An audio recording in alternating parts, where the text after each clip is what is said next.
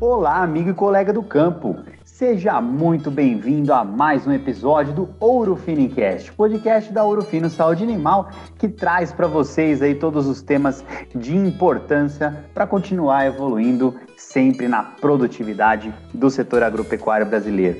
E hoje, aqui um tema super bacana, né? Nós viemos aí nos episódios anteriores falando sobre reprodução bovina e hoje nós vamos para o mundo dos suínos, nós vamos falar de reprodução é, é, dos suínos aí mais focado na questão da coleta de sêmen, tá bom? Do, do de suíno. Bom, vou chamar nossa super convidada de hoje aqui e, e, hoje de novo aqui nós temos vamos fazer um bate-bola aqui com mais uma apresentadora que é a Gabriela Oliveira que é aqui do nosso departamento de marketing da Orofino Saúde Animal Gabi seja bem-vinda para mais um episódio aí do mundo dos suínos aqui no Orofinicast Fala Brunão muito feliz estar aqui contigo e de novo né continuar trazendo conhecimento para a galera através do nosso podcast e hoje com um super convidado aqui com a gente, o Rodrigo Moreira, especialista técnico do SPL da BRF. Então, Moreira, muito bem-vindo, obrigado por tirar esse tempinho para conversar com a gente sobre esse assunto muito legal que nós já trabalhamos junto, inclusive, né? Então, bem-vindo ao podcast Ouro Finencast. Olá, muito obrigado, pessoal. Eu que agradeço o convite, realmente é uma surpresa e, e me sinto lisonjeado de poder ter, e espero tentar contribuir com um pouquinho da minha experiência em algo que seja relevante em um assunto que eu gosto bastante, que é coleta e processamento de sêmen. Tenho minha carreira na companhia, eu tenho 18 anos de companhia, com desses 18 anos aí eu, eu trabalhei pelo menos uns 14 anos aí, ou 13, 14 anos com coleta de processamento de sêmen, assistindo os laboratórios, o laboratório de coleta e processamento de sêmen, e tenho, e agora no, nesse atual momento eu presto suporte técnico também para todos os laboratórios de coleta e processamento de sêmen da companhia. Muito bom. Moreira, para começar o nosso papo, eu queria saber se tu pode nos falar, quando a gente pensa né, nos processos envolvidos numa central de sêmen, então coleta, análise, processamento, invase, transporte, é possível destacar um desses processos como sendo um ponto crítico ou pontos críticos? Existem vários pontos críticos dentro desse processo. Tu consegue elencar alguns principais aí para gente? Sim, são realmente são diversos. Uh, eu penso e que a gente começa a virar o jogo da contaminação nas doses inseminantes, especialmente, lógico, depende bastante do nível tecnológico da central, mas especialmente em centrais aí que são que hoje em dia a gente pratica um percentual de reposição bastante alto, a gente começa a virar o jogo da, da, da contaminação bem no início, na recepção dos animais, nas condições que a gente está recebendo os animais, nas condições das centrais que possuem quarentenário, nas condições que a gente tem no quarentenário e toda a parte de treinamento que a gente faz nesse doador jovem que está ingressando. Então, a gente percebeu aí ao longo dos anos que os doadores que possuem aí um melhor comportamento de coleta, ou seja, que têm uma, uma, um interesse maior pelo, pelo, pelo, pelo trabalho de, de extração de sêmen, que sabem que vão ser direcionados ao manequim, que chegam lá bastante concentrados, como a gente costuma dizer, no serviço que ele tem que fazer, é, é o doador que é bem treinado e é bem iniciado na quarentena. Então, toda a rotina de treinamento da quarentena, é, desde a recepção, fa é, fazer essa socialização com os doadores, ou seja, que o, o, operador que vai fazer essa operação ele, ele, ele, ele tem essa, essa relação um pouco mais perceptiva e positiva com, os, com, os, com o doador jovem que está ingressando, que dedique o tempo necessário para fazer esse treinamento bem feito, que se que, que crie essa relação de aproximação com o doador, que torne o processo lúdico com uso às vezes de tambores ou do, e que tenha um equipamento que também seja bastante similar ao equipamento que o doador vai utilizar nas extrações lá na central. Então, é muito importante ter uma rotina bem definida, que o cara saiba que vai ter que fazer uh, aquele lote de, de, de machinho de doador novo que chegou saltar e que vai ter que dedicar um tempo diferente para ele, que aquele doador que ele não conseguiu fazer saltar, ele vai ter que tentar fazer saltar no dia seguinte. E se ele conseguir fazer o doador saltar no dia seguinte, ele provavelmente vai ter que repetir esse treinamento no intervalo de um ou dois dias para assegurar pelo menos seis ou sete saltos na fase de quarentena, e isso vai ter uma repercussão muito importante e positiva lá dentro da central no, uh, em relação às contaminações que prevalentemente estão relacionadas com a extração. A gente sabe que cada vez que um doador salta do manequim, a contaminação, o, salta do manequim sem ter terminado a extração, né? A contaminação aumenta em progressão geométrica. Né? Então, Olha só. É bastante importante. É, é, e acho que além da, desse ponto da contaminação, que é extremamente importante, até para o próprio fluxo da central, né? E de coleta, enfim, tudo ali para a gente conseguir otimizar tempo e também uh, todo o processamento em si. Eu acho que esse tópico que tu abordou é muito pertinente e é bastante relevante lá na, na prática mesmo, quando, quando a gente está no dia a dia, né, fazendo isso aí. E com relação à contaminação, que falou, a gente sabe que esse é um dos tópicos que mais se discute quando a gente fala de central de disseminação, né? E nesse sentido, no teu ponto de vista, qual o procedimento que é comumente negligenciado nas centrais e que, consequentemente, leva ao aumento da contaminação de, de doses, além, claro, de, de todo esse, esse contexto que a gente já vem falando do macho, né? Então, uh, tem questões relacionadas até com o layout de central que a gente vem identificando ao longo dos anos. Né? Às vezes a gente tem uma central de coleta e processamento de sêmen. Boa parte das contaminações acabam acontecendo no momento da extração. Então, às vezes a gente tem uma coleta central de processamento de sêmen que, devido ao layout dela, ela tem as placas evaporativas, por exemplo, que fazem a admissão de ar externo quando se trata de uma central climatizada, que, que são imediatamente, às vezes, ao lado da, da, da área de coleta. Né? E, e a gente acaba vendo uma, um aumento significativo na umidade desse setor e também um aumento significativo na revolução de ar, né? trazendo algumas vezes contaminações por enterobactérias. Né?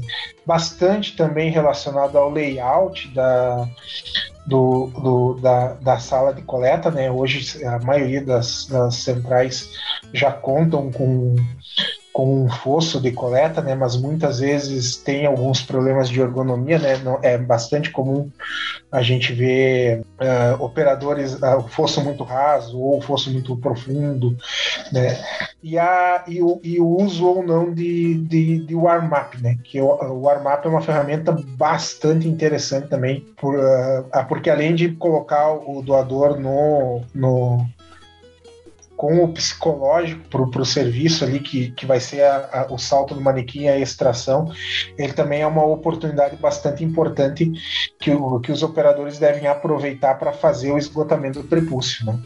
Então, e, e, obviamente, o, o próprio layout do manequim e da, e da e da baia e da baia ou cela de coleta, porque algumas vezes a gente tem todo um layout bem desenhado, tem uma área de arma bem feita, e aí vai fazer o salto no, no, no, box dentro do manequim, o manequim ele não é firme, o manequim é próximo demais à parede, aí o doador fica numa posição não... É, não é bem sensível, né, Moreira, assim...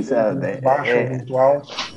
O, o, o reprodutor, na verdade, ele é um atleta, né? Como todo atleta ali, tem, é bem sensível, são vários fatores que afetam, né?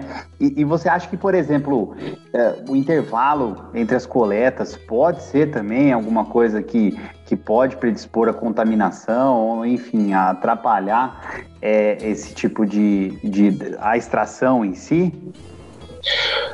O, quando o intervalo de coleta quando ele é muito excessivo, ele pode botar o macho numa condição que a gente chama de síndrome de sofrimento testicular. E isso pode ocasionar uma queda na qualidade do sêmen, não necessariamente no volume de contaminação. Aí depende do porquê que a central entrou numa situação de, de um ritmo muito alto de coleta, né? Uh, se às vezes tá, a, a central está passando por um problema que concorre com uma contaminação alimentar ou que tem algum uh, ou que tem uh, uh, um estresse térmico muito intenso que leva a uma redução de do, do volume de produção e que e a central começa assim a, a, a exagerar na frequência de coleta isso pode levar a uma imunossupressão meia geral do plantel e a gente pode ter ocasiões e alguns machos, o que é muito raro dentro de uma central, alguns machos com bacteremia que, po que podem ter um efeito mais exagerado aí na contaminação. Mas normalmente isso é, é pequeno. Um macho com bacteremia dentro da central é uma coisa. Não é raro, não. A gente sabe que tem, sempre tem 1%, um pouco menos do que isso com bacteremia, e que normalmente passa desapercebido. Mas numa situação de estresse pode ser exacerbado essa questão da, da bacteremia. É, nesse ponto é bastante importante a gente falar, Brunão, para quem está nos escutando, que quando tu tem um caso desses, além do, do tratamento, né, se necessário, é, é sempre legal tu quando esse macho voltar a saltar, tu já sempre avaliar o ejaculado, a condição que está o ejaculado, né? Claro que isso é sempre feito, mas realmente ser mais criterioso nesse sentido e voltar esse macho para uma frequência de coleta, para que daí sim a gente consiga realmente um resultado positivo aí na análise de sêmen do macho, né? Acho que é, é, um ponto bastante importante da gente considerar. E Moreira, acho que uma, outro fator que pode estar relacionado aí também com o intervalo de coletas é também a condição da instalação que esses machos estão, né? Que podem às vezes acarretar até alguma lesão de aprumo que vai deixar esse macho cometido, né? Então, se tu puder falar para a gente um pouco desse contexto aí, do quanto a instalação é importante nesse sentido para os reprodutores. Exatamente. Ah, assim como a recepção lá, as instalações elas têm que ser bastante secas, né? Então, se a gente tem um, um doador comprometido aí com, com aparelho com aparelho locomotor, é, ele precisa ter uma, a gente precisa contar com, com, com baias de, de recuperação, né? E isso em algumas centrais a gente já vem já vem acompanhando essa evolução aí, né, da, da, das baias coletivas, das baias adequadas ao bem-estar, né, com, com 6 metros quadrados por doador, né, isso é um avanço importante nesse sentido, especialmente para o aparelho locomotor do, do macho, né? Porque ele se tem condição de fazer uma movimentação maior, não ficar dentro da cela, né? E, e, e dá um impacto bastante importante nesse sentido. Agora, sim, se o doador tem um, um problema de aparelho locomotor, automaticamente ele já vai estar restringindo algumas vezes o volume de alimento que ele come, a frequência com quem ele bebe água e a frequência com que ele faz a micção. Né? E esses fatores eles estão diretamente relacionados com a contaminação. Né? Então, se o doador uh, começa a restringir a, a, frequência com quem ele urina, vai, vai acontecer essa retenção, vai acontecer o processo inflamatório em todo o aparelho reprodutivo, vai predispor a contaminações e, consequentemente, nós vamos ter mais problemas de contaminação. Sem falar que se ele ainda tiver disposto a saltar no manequim, é, vai ficar difícil dele manter a posição também, com certeza vai querer descer, vai querer subir, vai sentir desconforto, vai pisotear. E cada vez que ele descer e subir no manequim, a gente vai ter a contaminação aumentada geometricamente. Muito bom. Ô Moreira, você falou aí um pouquinho atrás do, do Armap, né? Que tem sido uma estratégia muito importante aí, interessante, né? Mas e naquelas centrais que não tem esse, esse manejo, né? Como que a turma faz? É, a, a turma aqui do, que está nos ouvindo não, não, não vai conseguir ver nossa cara aqui, mas o, o Moreira assustou ali, né? Falou, ó, provavelmente o Armap, eu não entendo nada desse assunto, né? Mas provavelmente o, o, o Armap é muito importante, né? É, não. Hoje, nos layouts mais modernos, a gente tem um armário bem desenhado antes da área de coleta. O que, que dá para a gente recomendar? Tem uma central menor lá, ou tem não tem condição de fazer o armap em, em função do layout que ele tem lá. a gente recomenda fazer uma organização da, da, da, da lista de coleta. Então, o que, que acontece? Você vai ter lá os doadores que você precisa coletar na segunda-feira, tem os doadores que precisa coletar na terça-feira, tem os doadores que precisa coletar na quarta-feira. Se é uma, uma central com, com, com, com, intuito comercial ou até mesmo uma central interna, tem forma do, de organizar os lotes mais ou menos adequados ao objetivo do dia lá. Então, quando você remove, por exemplo, doador 1 ali da linha de coleta, o doador 2 que está do ladinho dele ali, ele já sabe que ele é o próximo, né? Isso acelera bastante também o, o processo de concentração, né? O, o doador acaba defecando, urinando, porque ele já está se preparando porque ele sabe que ele vai ser o próximo. E isso a, auxilia bastante também. Uma recomendação que é bem relativa e eu gosto de dar, assim, porque para mim faz muito sentido, é a questão do arraçoamento, né? Eu gosto de tratar o arraçoamento dos suínos como uma recompensa pelo trabalho bem feito. Então, normalmente, quando o pessoal inicia ali o processo de extração e tudo mais, tem centrais que dão alimento duas vezes por dia, tem centrais que dão alimento uma vez por dia. Eu, particularmente, não tenho preferência por um sistema ou outro, tenho preferência pelo sistema que funciona. Então, bota o cara, no, no, bota o doador no regime de coleta, faz o que tem que fazer, terminou o dia ali, arrasou a todo mundo, né? Porque se você chega de manhã cedo lá, ou, ou chega logo no início do dia e faz o arraçoamento, qual que é a tendência? O animal comer, tomar água, defecar e, e, e urinar e deitar, e isso pode trazer também um pouquinho de dificuldade no. O bicho vai ficando preguiçoso, mano. Contaminação maior, né? é. Vai ficando preguiçoso, bicho. Quem gosta Fala, já de comi, já não vou é. trabalhar hoje. Exatamente. E acho que também, Moreira, com essa questão daí do, da baia de higienização, né, do warm-up, que como a gente não, não vai ter, se caso tu não tenha, né, no caso, tu não vai ter esse momento ali onde tu pode fazer a pré-higienização do macho, enfim, esvaziamento de prepúcio, é muito importante que no momento da coleta o coletador seja muito higiênico, né? Então Exato. faça essa, essa a troca de luvas realmente como tem que ser feita, que seja higiênico ali com o manequim, com o ambiente onde ele está onde ele está coletando, porque isso faz toda a diferença. E no momento em que a gente, quando a gente considera a questão de contaminação do processo em si, do sêmen, né? Então fica a dica aí pessoal, dá, deem uma é, olhada e- na, na coleta. E que pelo menos na, na- no manequim de coleta o cara tem um bom sistema ali de, de drenagem, né? Que não emposse nada, né? Porque vai acontecer esse eventualmente de- do cara esgotar o prepúcio ele tem um volume importante, né? E que esse volume não fique embaixo do manequim, né? Que ele escorra para algum lugar. Isso aí. E Moreira, ahn, quais novas tecnologias ou mudanças de processos tu enxerga assim como promissoras para tentar mitigar a contaminação de sêmen? Ah, com certeza a gente já passou, eu não sei dizer se isso é uma nova tecnologia, mas a gente já passou da, da já confirmou que a coleta com mão enluvada, a gente tem um, um- um- um processo, o processo ele é predisposto a uma contaminação maior, né, em vista do de tu ter um operador, do operador ter essa, essa ter as preferências dele de como fazê-lo, de cansar ao longo do dia e tudo mais. Então, a gente experimentou uma melhoria fantástica à medida que a gente começou a implantar esses manequins semi-autônomos aí. Ou seja, essa extração assistida aí por um, por um dispositivo mecânico, né? Então, eh, existem tecnologias muito caras, existem tecnologias muito acessíveis, é, é, mas é, nesse sentido a contribuição para o nível de contaminação ele é muito alto quando a gente sai da coleta com mão enluvada para coleta semi-autônoma. Né? Então, tu ter um equipamento que permita que o operador, depois que o doador esteja já em comportamento de extração, que você consiga prender ele nesse equipamento e que, e que a extração siga normal até o final. Isso dá uma padronização, né? tanto para o macho como para o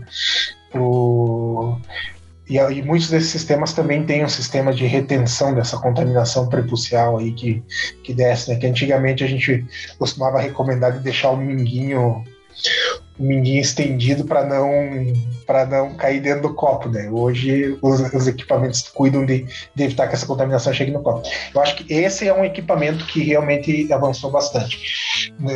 no sentido da contaminação. E aí, dentro do, do processamento, o uso de descartáveis. Né? Esse ó, passou do tempo do Becker já, passou do tempo da jarra. Acho que os plásticos são bastante seguros e, e tudo é muito fácil de testar dentro da central. Né? Você tem o semi que está ali, que tem, que tem uma utilidade e a gente pode testar qualquer insumo que vai entrar em contato com o sêmen no próprio sêmen, né? E saber se ele é tóxico ou não, né? E optar sempre pelo, pelo uso da maior quantidade de, de, de, de descartáveis possíveis, aí, especialmente no que entra em contato com o sêmen. É, acho que um outro ponto só que a gente pode comentar também é toda a questão de investimento, tecnologia e estudos também na parte de diluentes, né, Moreira? Acho que ah, são produtos aí fantásticos também que, que têm sido desenvolvidos, cada vez mais a gente tem produtos muito bons aí no mercado e que até visando aí novas tecnologias, tipo, por exemplo, armazenamento hipotérmico, baixas temperaturas, já tem também estudos sobre isso, ainda não é uma realidade, né? Mas que já existe também no mercado e é muito importante essa questão do diluente propício para esse tipo de, de armazenamento quando isso virar uma realidade para a gente se virar. Então, é só para contribuir. É isso aí. Perfeito. Só tem, tem em conta que a hora que a gente faz a extração, ele já tá, a gente já está perdendo em qualidade. Né? Então, com certeza os diluentes eles são muito importantes, que a gente não vai melhorar a qualidade do que a gente tira, a gente tem que manter ela por um longo período de tempo. Os diluentes realmente avançaram bastante, bastante nesse sentido. Muito bom, Moreira. Ah, e assim, é, a, a, minha área de experiência com, com fêmeas bovinas, né? Mas é, um, é uma coisa que sempre é, a gente percebe que é muito importante, que você falou muito aqui né, durante esse episódio, que é o treinamento e a capacitação das pessoas envolvidas no, nos processos. Né? Aliás, definir bem esses processos, né? E isso todo, todos os episódios, quando a gente fala principalmente do uso de tecnologia, né, ou do uso de, de técnicas aí que sejam muito dependentes do, do operador, por exemplo, né? Então acho que isso fica como uma dica importante aí para a turma, mesmo para quem não é da, da área dos suínos, por exemplo, né, que esse processo de capacitação da equipe é extremamente necessário, né, Moreira? E, e assim, até já indo um pouco já para o final do nosso episódio, se você tiver alguma dica de ouro aí nesse sentido, ou é, algum, alguma dica aí que a gente acabou deixando passar, se você puder passar aí para os nossos ouvintes. Então, Bruno, é, um ponto que você tocou ele é bem importante mesmo. Eu acho que eu tenho certeza que a Central, depois de vários anos, eu tive a felicidade de trabalhar com uma equipe bastante estável por um longo período de tempo e é, todo o investimento que a gente faz aí e capacitação das pessoas ele sempre é recompensado entende ao ponto da gente ter discussões bastante sadias até inclusive algumas às vezes até exaltadas dentro da central sobre pontos de vista. E, e quando a gente chega num nível desse ele é, a gente percebe que tem um, um comprometimento diferente né? Eu acho que os pontos que a gente tocou aqui diretamente relacionados à, à, à, contaminação, eu vejo que a grande deficiência mesmo hoje da Franca, a maioria das centrais escolares de processamento de sêmen ainda é o treinamento do doador jovem. Então, esse é um ponto que, que é chave e é sucesso tanto para tu aproveitar esse recurso que é caríssimo e que vai ficar cada vez mais caro uh, uh, ao longo dos próximos anos aí, porque nós vamos utilizar um doador para cada vez mais para servir cada vez mais fêmeas, né? Então esse esse esse ponto ele é fundamental, né? E isso a gente só consegue esses resultados aí com, com pessoas bem treinadas e com pessoas que sabem o que tem que fazer e algumas vezes até que são vocacionadas, ou seja, o cara gosta de trabalhar com aquilo que ele está fazendo, vê sentido, e, e, e, sempre quando a gente está tratando com, com equipes e com, e, e com pessoas aí que estão que tem influência direta no processo, uma, um ensinamento que eu carrego comigo assim é, a gente tem que a pessoa tem que entender o porquê do, do que, que ela está fazendo, por que, que ela está fazendo aquilo e qual que é o impacto que tem. Né? E nesse momento que a pessoa entendeu o porquê das coisas, a consciência dela vai estar tá trabalhando em favor do resultado. É, isso aí é chave. Então, uh, nunca, nunca não dá para economizar tempo explicando. É isso aí. Perfeito, pessoal. Falou aí com vocês. Rodrigo Moreira deu um show, né? E, e, e mostrou que uh, os pontos mais importantes, né, os gargalos aí de todo esse processo de, de coleta aí de sêmen do, do, dos reprodutores suínos, né? Gabi, quer dar mais um recadinho aí para os nossos ouvintes? Eu quero dizer para todo mundo ficar ligado nos próximos episódios e também dar uma olhada lá nos episódios de suínos que nós já temos disponíveis aqui, né, Brunão?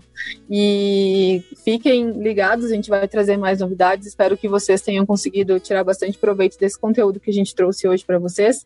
E agradecer ao Moreira por estar aqui com a gente, tirar um tempinho para conversar com a gente sobre esse tema bastante importante aí do início da cadeia e que faz toda a diferença para o resultado todo do campo. Então, obrigadão, Moreira, e muito feliz de contar aqui contigo. Eu que agradeço a oportunidade, pessoal. Nossa equipe aí está sempre à disposição para o que for necessário. Muito obrigado mesmo. Foi uma Bom. satisfação. Perfeito. Obrigado, Gabi. Obrigado, Moreira, por, por estar aqui conosco aqui no Ouro Finincast. E aos ouvintes que já sabem que conhecimento não ocupa espaço, fiquem atentos aos próximos episódios. A gente vai fazer um panorama aí em toda a cadeia suína, trazendo aí a Gabriela e mais outros super convidados junto com a gente aí. Tudo bem? Obrigado pela audiência, um grande abraço e até a próxima. Tchau!